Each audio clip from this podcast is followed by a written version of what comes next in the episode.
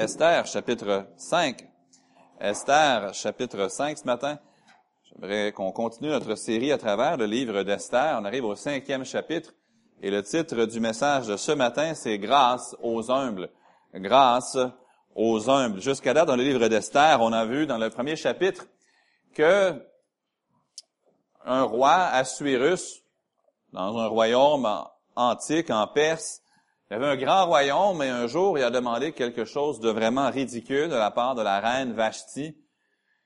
Et elle, avec suffisamment d'intégrité et de bon sens pour dire non à la requête du roi, malheureusement pour elle, le roi a commis la double folie ensuite de de l'enlever comme reine suite au conseil de ses soi-disant sages. Au deuxième chapitre, maintenant, Esther va être placée. Son nom c'est pas Esther, ça c'est son nom perse qui signifie une étoile, mais Hadassah, c'était son nom hébreu. Et Hadassah, cette jeune fille orpheline qui avait été adoptée par son cousin Mardoché, elle va gagner un grand et vaste concours de beauté qui vise à choisir la prochaine reine de tout l'Empire. On voit que Dieu, comme, il place déjà sa servante avant même que le méchant fasse son apparition sur la scène du livre d'Esther, sur les planches de la scène du livre d'Esther. Esther, elle est déjà en place. Dans le troisième chapitre, on voit que le vent commence à se lever et puis que on, on cet homme profondément méchant qui désire, à cause de sa haine pour Mardoché en particulier, éliminer la nation juive. On voit que ces événements-là commencent à se mettre en place. Dans le quatrième chapitre, on trouve les versets qui sont vraiment des versets clés ou des versets qui nous donnent le thème du livre d'Esther, où Esther est placée dans cette situation où si elle choisit de se taire, eh bien la délivrance de Dieu viendra d'ailleurs. Et dans Esther chapitre 4 et verset 14, son cousin Mardoché lui dit, Et qui sait si ce n'est pas pour un temps comme celui-ci que tu es parvenu à la royauté. Donc Esther, elle était placée là pour un temps comme celui-ci. Mais l'heure est toujours grave. Aman est encore libre. Encore, Aman désire encore détruire la nation juive. Et en fait, l'édit royal qui ordonne le génocide, l'extermination des Juifs, il est déjà parti. Les Juifs l'ont déjà entendu. Toutes les provinces du royaume l'ont reçu. Et il y a une date de fixée où, à ce jour, les Juifs doivent être mis à mort. Mais les Juifs ont pris le sac et la cendre la prière et le jeûne pour implorer le Dieu des cieux pour leur délivrance. On arrive au chapitre 5, mais je vais commencer la lecture dans Esther, chapitre 4 et le verset 15. Et on va lire les trois derniers versets du chapitre 4 et ensuite aussi le chapitre 5. Ça dit, Esther envoya dire à Mardoché, Va rassemble tous les Juifs qui se trouvent à Suse et jeûnez pour moi, sans manger ni boire pendant trois jours, ni la nuit, ni le jour. Moi aussi, je jeûnerai de même avec mes servantes, puis j'entrerai chez le roi, malgré la loi, et si je dois périr, je périrai. Mardoché s'en alla et fit tout ce qu'Esther lui avait ordonné. Le troisième jour, Esther mit ses vêtements royaux et se présenta dans la cour intérieure de la maison du roi, devant la maison du roi. Le roi était assis sur son trône royal dans la maison royale, en face de l'entrée de la maison. Lorsque le roi vit la reine Esther debout dans la cour, elle trouva grâce à ses yeux, et le roi tendit à Esther le sceptre d'or qu'il tenait à la main. Esther s'approcha et toucha le bout du sceptre. Le roi lui dit, Qu'as-tu, reine Esther, et que demandes-tu?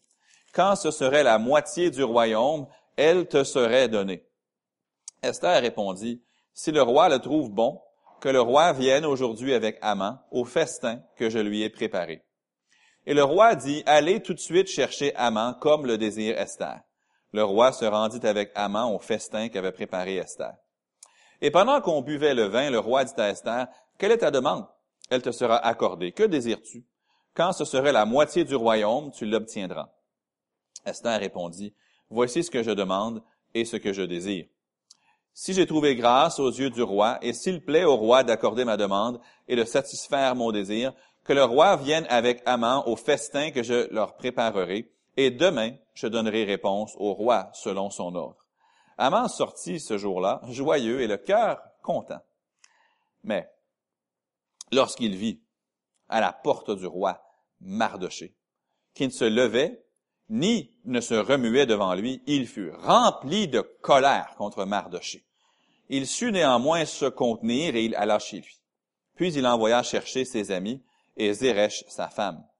Aman leur parla de la, de la magnificence de ses richesses, du nombre de ses fils, de tout ce qu'avait fait le roi pour l'élever en dignité, et du rang qu'il avait donné au-dessus des chefs et des serviteurs du roi. Et il ajouta, je suis même le seul que la reine Esther ait admis avec le roi au festin qu'elle a fait, et je suis encore invité pour demain chez elle avec le roi. Mais tout cela n'est d'aucun prix pour moi, aussi longtemps que je verrai Mardoché le juif assis à la porte du roi. Zeresh, sa femme, et tous ses amis lui dirent qu'on prépare un bois haut de cinquante coudées, et demain matin demande au roi qu'on y pende Mardoché. Puis tu iras joyeux au festin avec le roi. Cet avis plut à Haman, et il fit préparer le bois. Prions. Père, nous avons deux contrastes, deux individus très, très, très différents dans ce chapitre. Nous avons la reine Esther qui cherche à, à te servir, ayant prié et jeûné, nous avons Amant, un homme dont l'orgueil ne semble pas connaître de bornes. Nous avons clairement une bonne personne et un méchant. Nous avons d'un côté ton enfant et d'un autre côté l'enfant du mal. Nous avons quelqu'un qui désire le bien de ton peuple et quelqu'un qui désire le détruire. En fait, nous avons quelqu'un qui t'aime et quelqu'un qui te hait. Et nous voyons, nous verrons dans les prochaines semaines, les prochains chapitres, la, conclusion de cette histoire, mais déjà, nous commençons à voir pourquoi tu avais placé Esther. Et nous voyons aussi qu'est-ce qu'il y avait en Esther qui t'avait plu à un tel point que tu l'as choisi pour te servir d'elle à un moment comme celui-là. Nous voyons aussi la méchanceté qui déborde du cœur de Haman. Alors, ma prière ce matin, c'est que tu nous aides à tirer le son à la fois de la vie de Esther et à la fois de l'exemple, le mauvais exemple de Haman. Aide-nous à nous conformer à ce que ton Saint-Esprit veut faire en nous pour nous rendre semblables à l'attitude de Esther. Et aide-nous à être transformés, je devrais dire. Mais aide-nous aussi à apprendre de Haman et à éviter à tout prix d'aller dans la même direction que lui. Et je prie ces choses afin que tu accomplisses à travers nous ce que toi seul peux faire ce matin. Et c'est ma prière au nom de Jésus-Christ. Amen. Grâce aux humbles. La vie, votre vie, ma vie, la vie, elle est remplie de situations qui sont complexes. Votre vie, elle a des situations qui sont trop grandes pour vos forces. Ou malgré toute votre bonne volonté, vous ne pourriez jamais établir un plan pour aller chercher la victoire. La vie est remplie de situations difficiles, parfois des choses pénibles, parfois des, situations qui sont difficiles à accepter. Mais malgré la complexité de certaines situations que nous vivons, le fond même de la vie est simple. La vie, c'est un choix entre Dieu et le mal. La vie, à la base, ça demeure un choix entre est-ce que je veux faire ce que Dieu a dit ou est-ce que je veux faire ce que ma chair ou le monde ou Satan disent? La vie, à la base, c'est un choix entre la bénédiction ou la malédiction. C'est un choix entre le bien et le mal. C'est un choix entre Dieu et son adversaire. Et le livre d'Esther le rend extrêmement clair, surtout au chapitre 5. On voit une situation complexe. Il y a un roi qui, se fait prendre au piège de Haman, puis qui envoie cet édit on voit un grand empire et on a, on voit ce qui se passe dans le palais. On voit que ça fait 30 jours que Esther n'a pas été appelée par le roi, puis elle craint un peu d'aller le voir. C'est une situation délicate. Mais même quand on a des situations délicates ou difficiles, quand on prend un pas de recul puis on regarde le gros plan de la vie, c'est simple. Est-ce que je veux plaire à Dieu ou est-ce que je veux déplaire à Dieu? Ça, c'est ça qu'on choisit chaque matin. Aujourd'hui, est-ce que je veux marcher avec Dieu ou est-ce que je veux marcher sans Dieu? Voilà le choix qu'on fait. À la base, la vie est simple. Il y a des choses dans la vie qui sont difficiles ou pénibles ou parfois qu'on ne sait pas comment traiter ou comment gérer. Mais les grands choix de la vie sont simples. Le chemin qui mène à la bénédiction de Dieu il est clairement établi dans la Bible. La manière d'être utile à Dieu et de savoir qu'on est son utile serviteur, c'est facile à repérer. Mais quand on arrive dans Esther 5 ou d'autres chapitres, c'est aussi très facile de voir ce qui déplaît à Dieu. Dieu ne joue pas à la cachette avec nous. Dans la Bible, il nous dit clairement, voici ce qui me plaît et voici ce qui me déplaît. Si vous faites ceci, voici ce qui va arriver. Et si vous faites cela, voilà ce qui va arriver. Dieu ne joue pas avec la cachette avec nous. Dieu est clair, Dieu est franc, Dieu est direct, et Dieu nous donne des exemples de gens qui se sont opposés à Dieu avec les conséquences que ça donne, et des gens qui ont servi Dieu avec les magnifiques conséquences que ça donne également. Nous pouvons facilement voir dans les saintes pages de la parole ce qui amène la bénédiction et ce qui amène la malédiction. Et dans ce sens-là, je dis ce matin que la vie est simple. Chaque personne ce matin peut quitter à travers les portes après la réunion et choisir une de deux choses. Soit je veux faire ce qu'a fait Esther, ou je veux faire ce qu'a fait Amman. On peut tous faire ce choix. Et même si on ne le réalise pas, nous faisons tous les jours ce genre de choix. Le chemin de la bénédiction n'est pas facile, mais il est simple. Il n'est pas toujours de tout repos, mais il demeure simple. Le chemin de la malédiction, lui aussi, il est simple. Puis je dis pas que le chemin de la bénédiction est facile à suivre, mais je dis qu'il est simple. Il y a un verset que chaque chrétien devrait connaître. Et le titre du message, en fait, n'est même pas tiré de Esther 5, il est tiré de cet autre verset qu'on trouve dans Jacques 4 et le verset 6. On trouve un verset très, très semblable dans 1 Pierre aussi. Mais dans Jacques 4, 6, la Bible nous dit, il accorde au contraire une grâce plus excellente. C'est pourquoi l'Écriture dit, Dieu résiste aux orgueilleux, mais il fait grâce aux hommes. Donc, on a ce choix. C'est un choix pour moi dans ma vie, c'est un choix pour chacun d'entre nous en tant qu'individu assemblé ce matin. Est-ce que je veux persister dans l'orgueil et devenir l'adversaire de Dieu, ou est-ce que je veux plutôt m'humilier devant l'Éternel et trouver sa grâce? Je pense à l'époque de Noé dans Genèse 5, 6, on trouve que la terre était remplie de violence. Que toutes leurs pensées se tournaient chaque jour uniquement vers le mal. C'était comme si l'humanité, presque dans son entier, avait le point levé vers Dieu, comme ça. On pourrait dire, sans trop se tromper, que ça, ça représente de l'orgueil. Mais il y avait un homme du nom de Noé. Ça dit, mais Noé trouva grâce aux yeux de l'Éternel. Noé était différent des autres. Dieu résiste aux orgueilleux, mais il fait grâce à Noé ou à Esther, aux humbles. Et cette vérité-là, elle est claire que Dieu résiste aux orgueilleux, mais il fait grâce aux humbles. Elle est claire dans toute la Bible et moi je trouve qu'elle est particulièrement claire dans Esther. C'est comme si Dieu nous avait donné un livre presque de la Bible presque au complet pour nous illustrer voici ce qui arrive aux orgueilleux, puis voici ce qui arrive aux humbles. Livre d'Esther. C'est la grande leçon qu'on y trouve. Il y a plusieurs leçons, mais on trouve cette leçon parce qu'on voit ce contraste tellement frappant entre Esther et Amman. Puis on a l'occasion de voir la fin de l'une et aussi de l'autre. On a cette jeune femme, Esther ou Hadassah, une jeune femme en position royale, mais qui a l'humilité de dépendre de Dieu. De l'autre côté, mais avant d'aller à l'autre côté, Esther, elle demande la prière. Elle demande, jeûnez pour moi, et en toute dépendance sur le Dieu des cieux, elle avance vers le roi. Vous savez, Esther, elle aurait pu se fier sur sa beauté. Elle était la plus belle de tout le royaume. C'est ce qu'on trouve. C'est du moins selon les goûts du roi. C'est pour ça qu'elle a été choisie comme reine. Elle aurait pu se fier là-dessus. Ben moi, je suis tellement belle qu'il va me laisser rentrer dans sa présence, c'est certain. Elle aurait pu dire ça. Elle aurait pu se, se, se fier sur sa personnalité. ça fait des années que je le connais, le roi. Ça fait déjà quelques années qu'ils sont déjà mariés. Et puis, ça fait au moins cinq ans.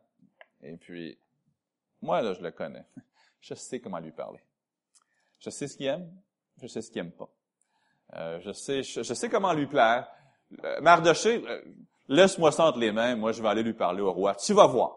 C'est pas ça qu'elle a fait. C'est une jeune fille humble qui ne s'avance pas vers le roi en pensant qu'elle a toutes les réponses ou qu'elle a toutes les qualités pour être la réponse. Esther, elle n'est pas de cette race-là, elle n'est pas de la race des orgueilleux. De l'autre côté, on trouve Amant. Puis honnêtement, moi, quand je lis le chapitre 5 en particulier, je trouve que Amant est complètement ridicule. On lit cet exemple et ça, ressemble presque plus à une caricature qu'à un vrai personnage, mais on sait que c'est un vrai personnage et qu'il est exactement tel que Dieu le décrit parce que c'est Dieu qui donne sa parole et Dieu l'a décrit tel qu'il est. Mais c'est un exemple tellement extrême qu'on ne sait pas si on devrait pleurer sur lui ou rire alors qu'on voit son exemple. Il est tellement méchant à l'extrême, il est tellement imbu de lui-même qu'il semble, il paraît J'ai trois observations à partager ce matin. Voici la première. L'humilité s'en remet à l'Éternel. L'humilité s'en remet à l'Éternel. Remarquez, en commençant au chapitre 4 et le verset 15, ce que Esther demande à Mardoché puis aux Juifs. L'humilité s'en remet à l'Éternel. Elle dit au verset 16 du chapitre 4, Va, rassemble les Juifs qui se trouvent à Suse et jeûnez pour moi pendant trois jours, ni la nuit, ni le jour. Moi aussi, je jeûnerai de même avec mes servantes, puis j'entrerai chez le roi, malgré la loi. Et si je dois périr, je périrai. Verset 1 du chapitre 5, le troisième jour, troisième jour de quoi? le troisième jour de ce temps de jeûne. Maintenant, le jeûne dans la Bible, ça va toujours de pair avec la prière. Donc, ce troisième jour de jeûne et de prière, là, elle dit, maintenant, je vais m'avancer vers le roi. L'humilité s'en remet à l'Éternel. Esther, c'est une belle femme, clairement. C'est une très belle femme, mais c'est pour cela qu'elle est devenue reine. Elle est belle de figure et j'ai aucun doute que c'était clair aux yeux de tous. Mais il y a une beauté qu'on trouve chez Esther qui est beaucoup plus grande que la beauté physique. Elle a ce que j'appelle ce matin la beauté de l'humilité. Elle a une humilité qui la place dans les mains de l'Éternel qui maintenant va pouvoir se servir de Esther pour sauver la nation juive elle se place par son humilité dans les mains de Dieu qui lui a déjà choisi de délivrer les Juifs. Et maintenant, il a sa servante humble, une humilité qui fait d'elle l'instrument choisi et l'instrument consacré qui va opérer la délivrance de millions Elle me rappelle un peu Marie dans l'histoire de Noël. Marie qui dit, l'Éternel a jeté les yeux sur la bassesse de sa servante. Là, l'ange qui lui dit, Marie, tu es bénie d'entre toutes les femmes. Dans le sens qu'elle est choisie pour porter dans son sein le sauveur du monde. Une jeune fille d'un petit village insignifiant, une jeune fille humble, que personne n'aurait connue sinon mais qui avait l'humilité pour être employé par Dieu dans ce grand miracle que Dieu voulait accomplir. Puis ici, on trouve une autre jeune femme qui a les mêmes attributs. Je parle pas de sa beauté, là, je parle de son humilité. Tellement humble que le jour où Dieu voulait opérer un grand miracle, il a trouvé quelqu'un d'assez humble pour dire, remarquez à la fin du verset 16, si je dois périr, je périrai. Mais sa vie n'était pas tellement précieuse à ses yeux. L'œuvre de Dieu était plus précieuse à ses yeux que sa propre vie.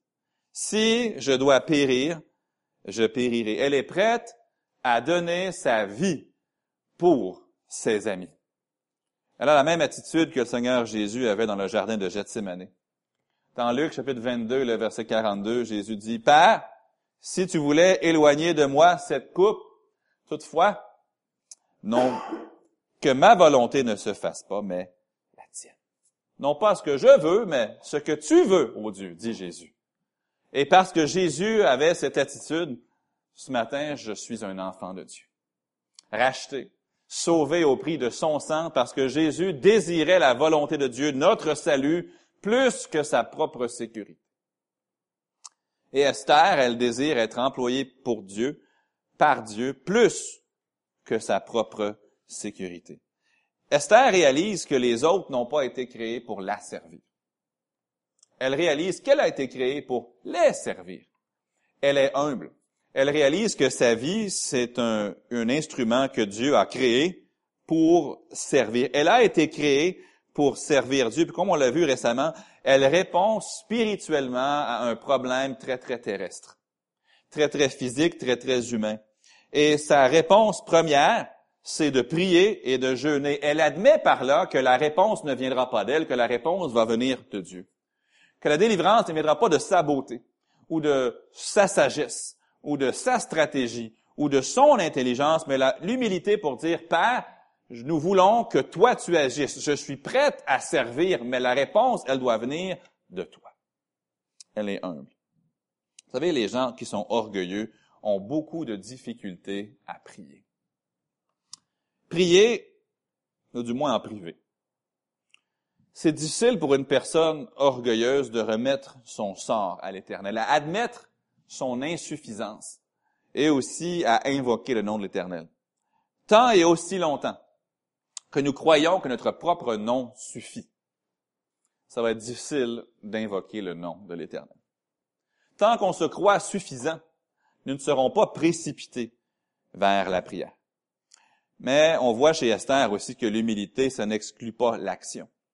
L'humilité admet, oui, que c'est Dieu qui va agir avec nous ou sans nous, que nous ne sommes que des serviteurs, mais n'empêche qu'au verset 1 du chapitre 5, le troisième jour, Esther mit ses vêtements royaux et se présenta dans la cour intérieure de la maison du roi.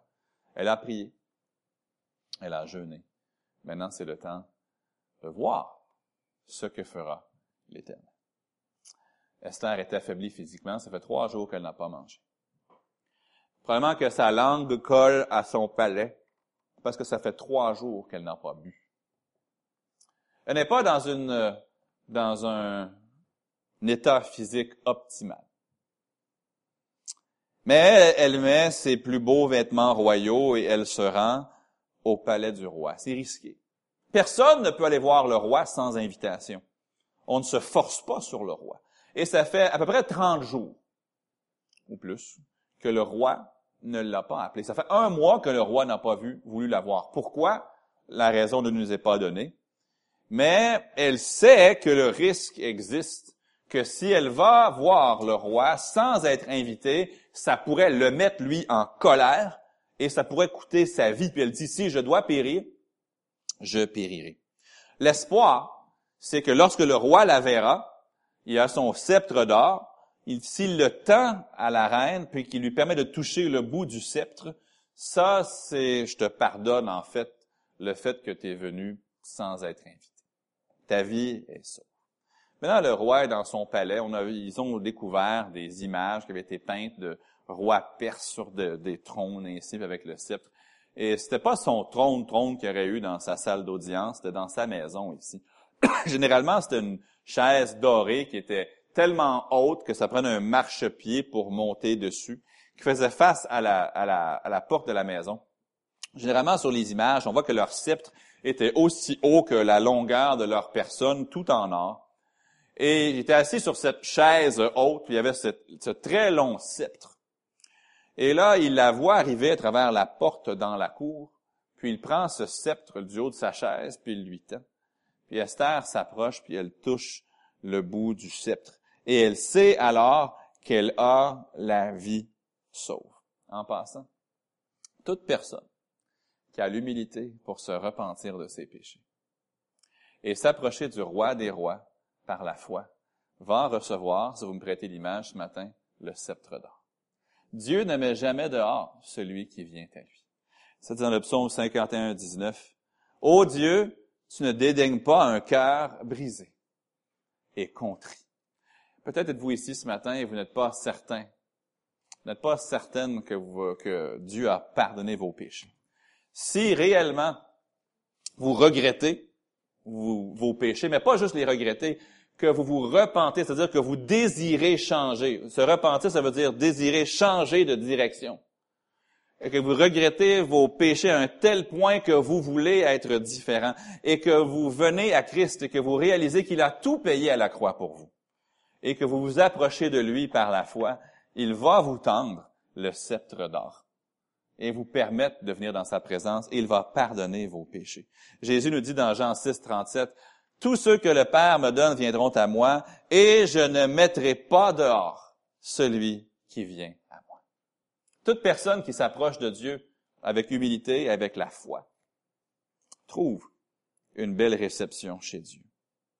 Personne ne peut se permettre le luxe d'être orgueilleux parce que Dieu résiste aux orgueilleux, mais lorsque quelqu'un s'approche de Dieu humblement, le roi des rois lui tend le sceptre d'or et lui fait grâce. Maintenant, imaginez un instant que Esther n'avait pas été humble. Qu'elle s'était dit, dites, écoute, je suis la plus belle femme de tout le royaume. Imaginez qu'elle était devant son miroir, puis elle dit, miroir, miroir, qui est la plus belle? Puis recevant la réponse, ah ben c'est toi. Ah ben d'abord, je m'en vais voir le roi, puis je vais m'arranger avec ça. Ça n'aurait pas été une bonne idée. Imaginez-vous qu'elle s'était dite, écoute, moi je le connais bien, le roi. Puis en fait, je suis la reine. Je suis la femme la plus puissante, la plus belle et la puissante de tout ce grand royaume de 127 provinces. Je vais aller m'en occuper de ce problème. Je me pose la question. Que serait-il arrivé? Là, vous allez me dire, on ne sait pas la réponse. Et vous avez raison. On ne le sait pas. Mais je sais ceci. Je sais que Dieu résiste aux orgueilleux, mais qu'il fait grâce aux uns. Donc, si Esther est allée voir Assuérus confiante de sa beauté, confiante de sa ruse, confiante de son habileté, j'ai mes doutes. J'ai mes doutes. Que serait-il arrivé à Esther? Je sais ceci, elle n'aurait pas, je sais ceci. La délivrance serait surgie d'autre part. Parce que Dieu utilise des gens humbles. Mais Esther, elle est humble. Elle prie. Elle jeûne. Et cette humble servante royale de Dieu armée de l'idée, si je dois périr, je périrai. Elle s'approche du roi. Elle touche le sceptre d'or que le roi lui a tendu. En fait, que Dieu lui a tendu par la main du roi Assuérus. Puis elle lui fait sa demande. Au roi, j'aimerais que tu viennes demain avec Amant à un festin que je vais t'organiser. Esther, elle, est, elle, est intelligente, elle est sage. Elle inclut Amman. Elle le met en confiance. Elle dit, amène Amman avec toi. Et elle se garde bien de révéler au roi sa demande. Elle désire simplement que le roi vienne. Alors, elle inclut Amman. Alors, Amman, là, wow! que je vienne. Amen. Je serais pas trop excité si je suis toi, parce que euh, la reine, elle a, un, agenda caché ici. Mais pour les prochaines 48 heures, Aman, tu peux y aller. Alors, Dieu permet que Aman vienne en grande pompe avec le roi. Il vient au festin, puis il se pense très, très, très spécial, ne sachant pas que la reine Esther, qui le regarde alors qu'elle prend son breuvage, puis qu'elle mange, dans sa tête à elle, elle se dit, t'as pas choisi le bon ennemi tu as choisi l'Éternel comme ennemi, puis ça va pas bien aller pour toi. Elle inclut Amand, elle le met en confiance, c'est très, très sage. Amand ne ressent aucun danger. En fait, son orgueil est seulement comme pas juste gonfler, gonfler, gonfler. Puis, pour souligner la solennité de la requête, pour montrer au roi que ce que je te demande, c'est vraiment sérieux. Elle ne lui dit même pas sa requête. Elle dit, j'aimerais que tu reviennes demain pour un autre festin avec Amand. Et puis alors, je te dirai c'est quoi que je veux. Parfait. La deuxième chose, j'aimerais qu'on observe, non seulement que l'humilité s'en remet à l'éternel, mais deuxièmement, l'orgueil ne sait pas juger les choses de la vie. L'orgueil ne sait pas juger les choses de la vie. Maintenant, la caméra, elle change. C'est plus Esther qui est à la caméra. La caméra change de plan. Là, on regarde Amant pour le restant de ce chapitre. Esther disparaît du chapitre pour le moment. Là, on trouve Amant au verset 9. Amant sortit ce jour-là, joyeux et le cœur content. Ah, il est transporté de joie devant la tournure des événements. Je suis tellement important que je dîne avec le roi et la reine. On est les trois amigos. Vous avez le roi de toute la Perse, vous avez la reine, puis ils, ils m'aiment tellement que quand ils dînent ensemble, ils veulent que je sois avec eux. Wow! Wow, Amand! T'es vraiment quelque chose. Il se vante au verset 12 d'être le seul. Je suis même le seul. Regardez-moi. Je suis le seul que la reine Esther est admise avec le roi. On était trois. Il y avait le roi, la reine, moi. C'est ça qu'Aman est en train de dire. En fait, les historiens nous disent que il, était, a raison dans un sens. C'était vraiment spécial. Parce que les rois perses, ils dînaient seuls. Après avoir mangé, il y avait des convives qui pouvaient venir les voir juste pour le, service du vin qu'il y avait après le repas. Mais normalement, ils n'étaient pas invités à manger avec le roi. Donc, culturellement, pour eux, ça, c'était vraiment quelque chose de spécial. Puis ça lui est monté vraiment directement à la tête. C'est pas étonnant que cet homme, à l'orgueil démesuré, soit transporté de joie devant ce qui vient de se passer.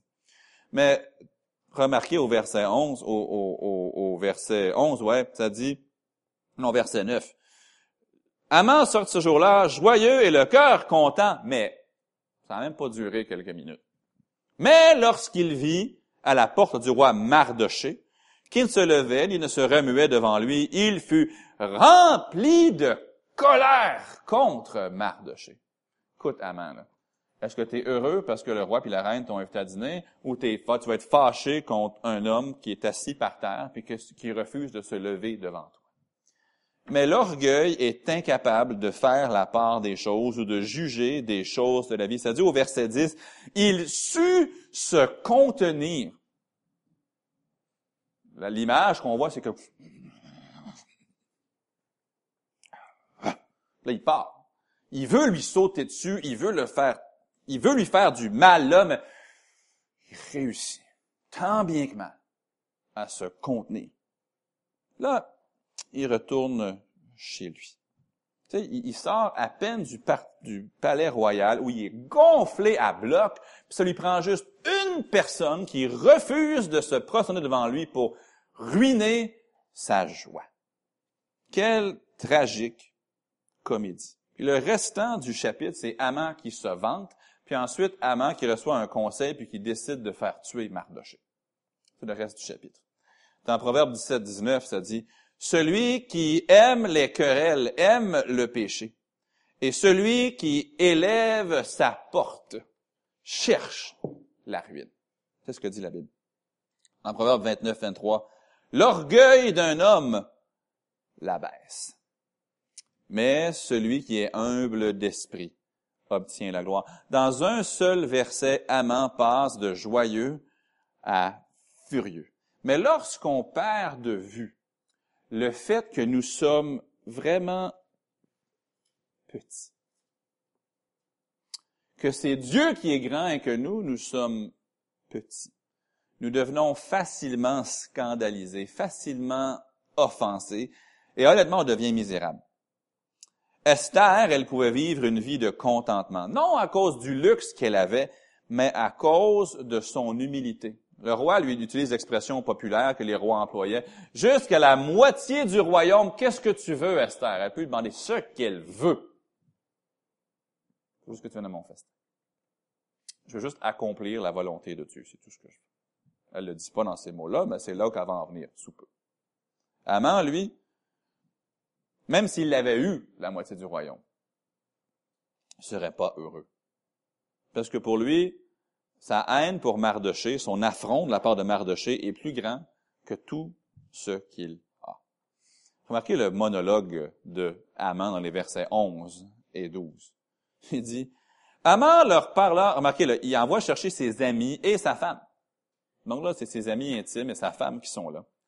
Haman leur parla de la magnificence de ses richesses, du nombre de ses fils, de tout ce qu'avait fait le roi pour l'élever en dignité, et du rang qu'il lui avait donné au-dessus des chefs et des serviteurs du roi. C'est vraiment bizarre.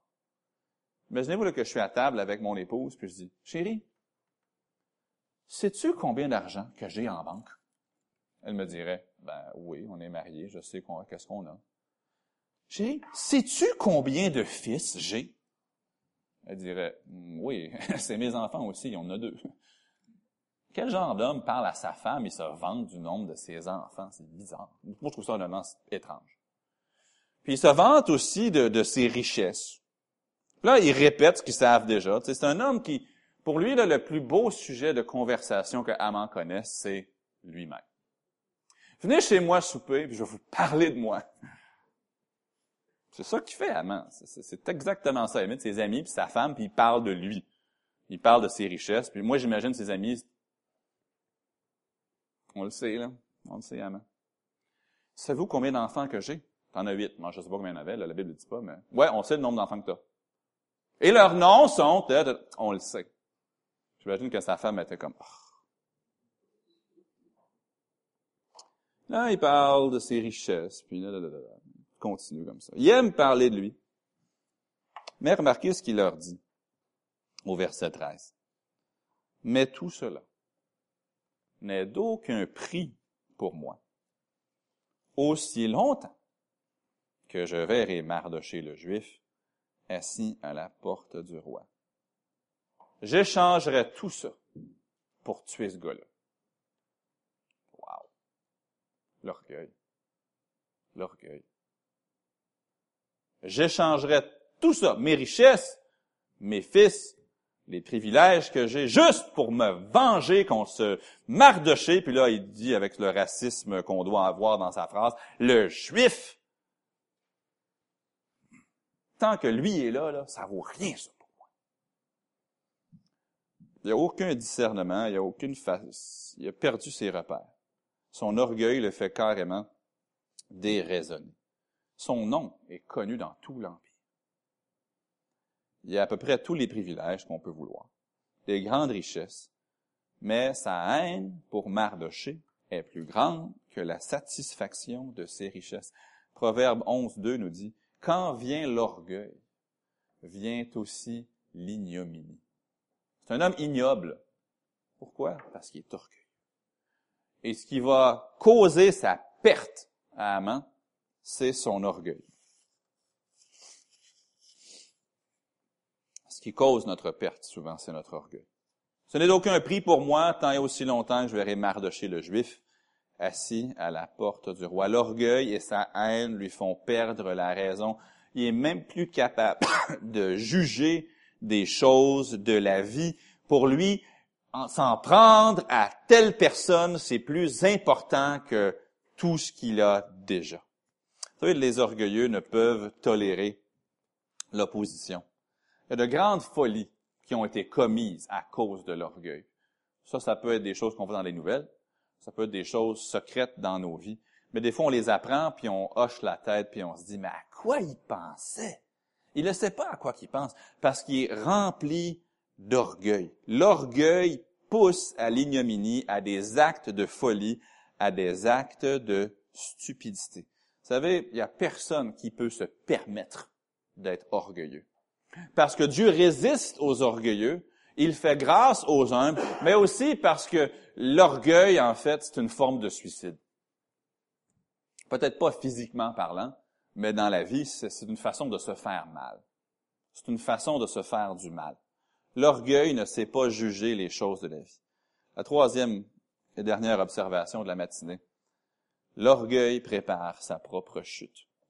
L'orgueil prépare sa propre chute. Ça dit dans Esther 5, 14. là je veux là, euh, pardon, c'est tout un numéro, mais sa femme ne laisse pas sa place non plus. Zeresh, sa femme et tous ses amis lui dirent, ses amis non plus, qu'on prépare un bois haut de cinquante coudées. Et demain matin, demande au roi qu'on y pende Mardoché. Puis tu iras joyeux au festin avec le roi. Cet avis plut à Amant. Et il fit préparer le bois. Donc, Madame Amant et puis, euh, ses amis ne sont guère plus intelligents. Peut-être qu'ils ont peur de Haman, on les comprendrait. Mais il lui donne un mauvais conseil. Puis le conseil est tellement ridicule et tellement démesuré que ça plaît à Amman. Ils disent de construire un bois. Un bois, ça pouvait être une de deux choses en Perse. Ça pouvait être carrément un bois pour pendre quelqu'un comme il pendait des criminels, encore récemment, il y a quelques décennies. Ou ça pourrait aussi être un espèce de grand poteau sur lequel il allait simplement pendre la personne. Mais remarquez la hauteur de, cette structure. Ça dit 50 coudées. C'est huit étages de hausse. 50 coudées en mètres, ça nous donne 25 mètres de haut. En pieds, ça nous donne 82 pieds de haut. Faut l'haïr, Mardoché. Quand on veut littéralement, vous savez pourquoi ils veulent que ce soit si haut pour qu'on soit, visible de partout? Vous marchez dans la ville, regarde les beaux arbres. Qu'est-ce que c'est quoi en haut des arbres? Ah, ça c'est Mardoché, le juif. Il voulait pas se passer devant Amman, lui. Pour quand tu veux pendre quelqu'un à huit étages de haut, là, c'est grave. Mais c'est ce qui se passe ici. Ils veulent le pendre à huit étages dans les airs. Maintenant, ça allait être visible du palais. On voit plus tard dans le livre d'Esther que, les, serviteurs du roi parlent, puis c'est comme s'ils regardent le bois de Haman en bas, en haut. Ça se voit de partout. C'est carrément ridicule. Mais c'est ce qu'il fait faire. Il veut que tout le monde voit qu'est-ce qui arrive. À ceux qui se pensent dignes, qui refusent de se prosterner devant moi. Mais, si vous connaissez le livre d'Esther, vous savez déjà c'est qui qui va être pendu à huit étages dans les airs. C'est Haman. L'orgueil, c'est grave pour plusieurs raisons, mais en voici seulement deux. Parce qu'on se place en adversaire de Dieu. On enlève, nous nous enlevons nous-mêmes de la place où Dieu veut nous bénir. Mais deuxièmement aussi, parce qu'on prépare sa propre ruine. Plus on essaie de monter haut, plus on a de chances de tomber, et plus ça va faire de mal lorsqu'on tombe. On se souvient du roi Saül, celui qui était juste avant David. Dieu lui parle et dit, quand tu étais petit à tes yeux. Au début, on se souvient que Saül, quand ils ont voulu le faire roi, il s'est caché. Il était gêné, il était timide. Mais, quand il est devenu roi, son ego a pris de l'ampleur, puis de l'ampleur, puis de l'ampleur, puis il s'est ruiné lui-même. Samson est orgueilleux aussi. Samson, c'est l'homme le plus fort. ah, si tu me, si tu, tu, m'attaches avec des cornes neuves, tu vois, j'aurais plus de force. Ah, ok. Il joue avec le péché pendant toute sa vie. Puis là, un jour, en fait, si tu me coupes les cheveux,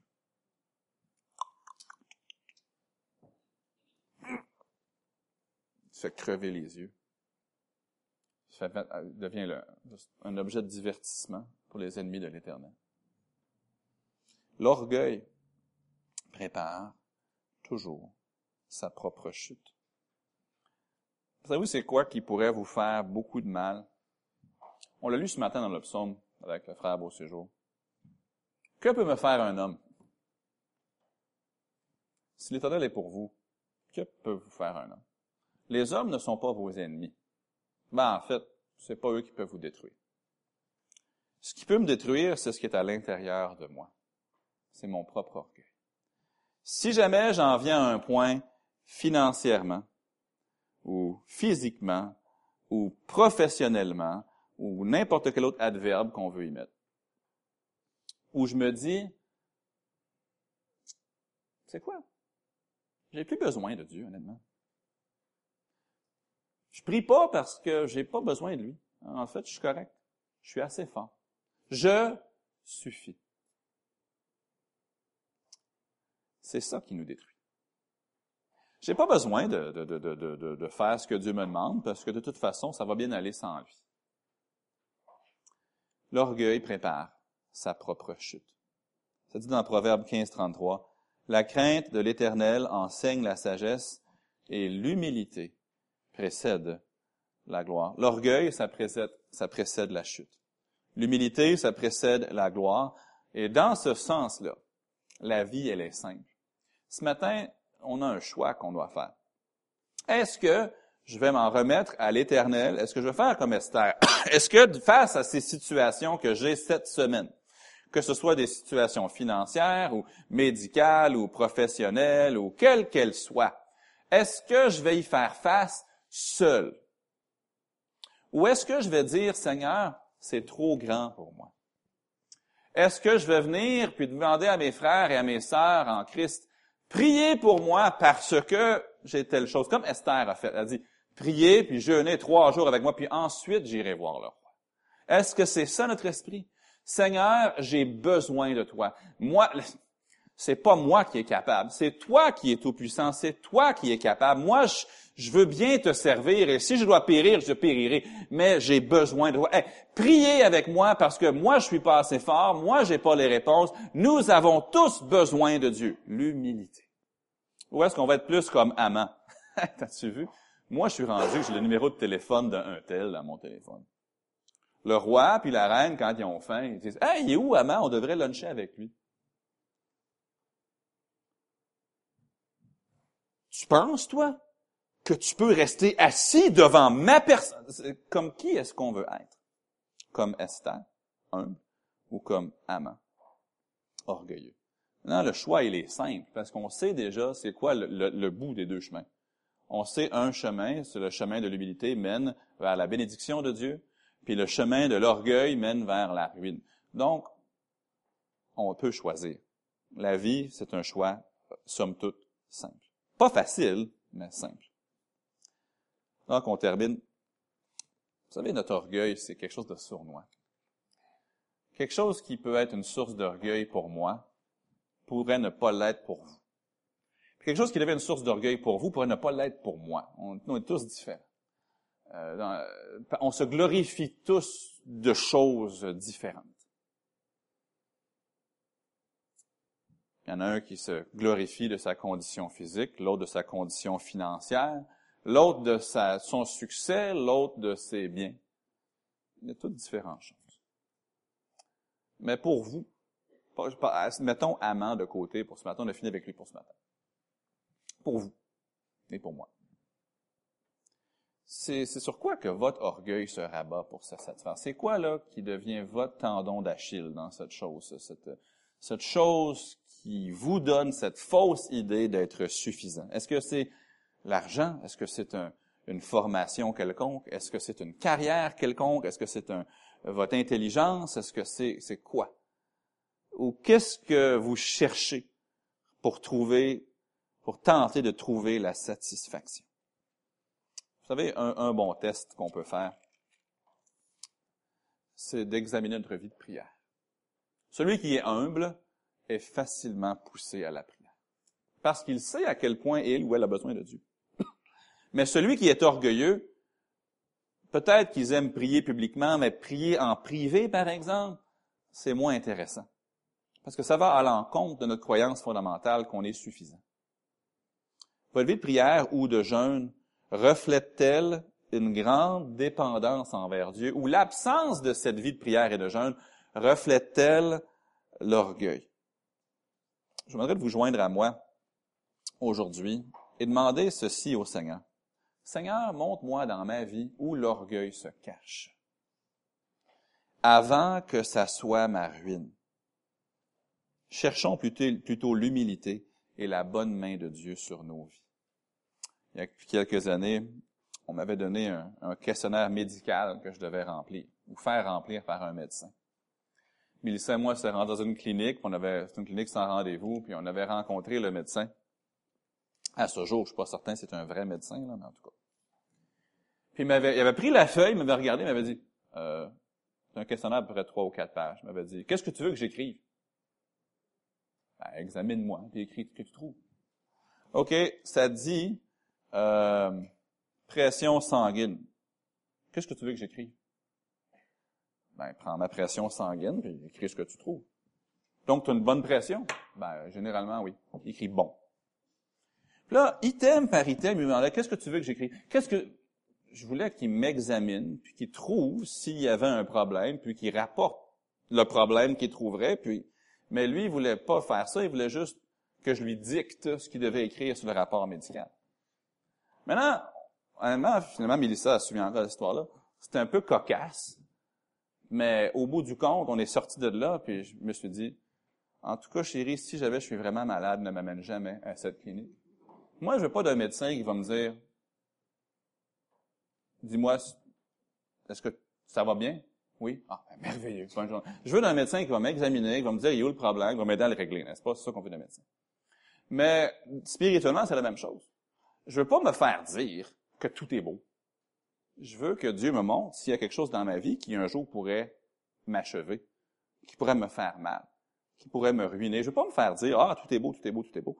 Je veux, s'il y a quelque chose en moi qui va précipiter ma ruine ou qui va précipiter des conséquences graves dans ma vie, je veux le savoir, afin de pouvoir me mettre en règle avec Dieu, me sortir du rang des orgueilleux, me placer dans le rang des humbles, parce que Dieu résiste aux orgueilleux, mais il fait grâce aux humbles. Je sais que si je suis orgueilleux, je vais perdre le sens, je vais perdre le raisonnement, je vais être incapable de bien juger les choses de la vie, et je sais que je prépare alors ma propre vie.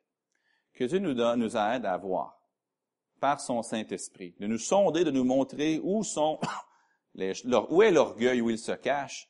Est-elle un cancer? Demandez à Dieu de nous aider à l'enlever pour notre bien, pour notre utilité, afin qu'on puisse être comme Esther, grandement employé par Dieu, et non pas comme Amant, qui a été pendu à son propre bois.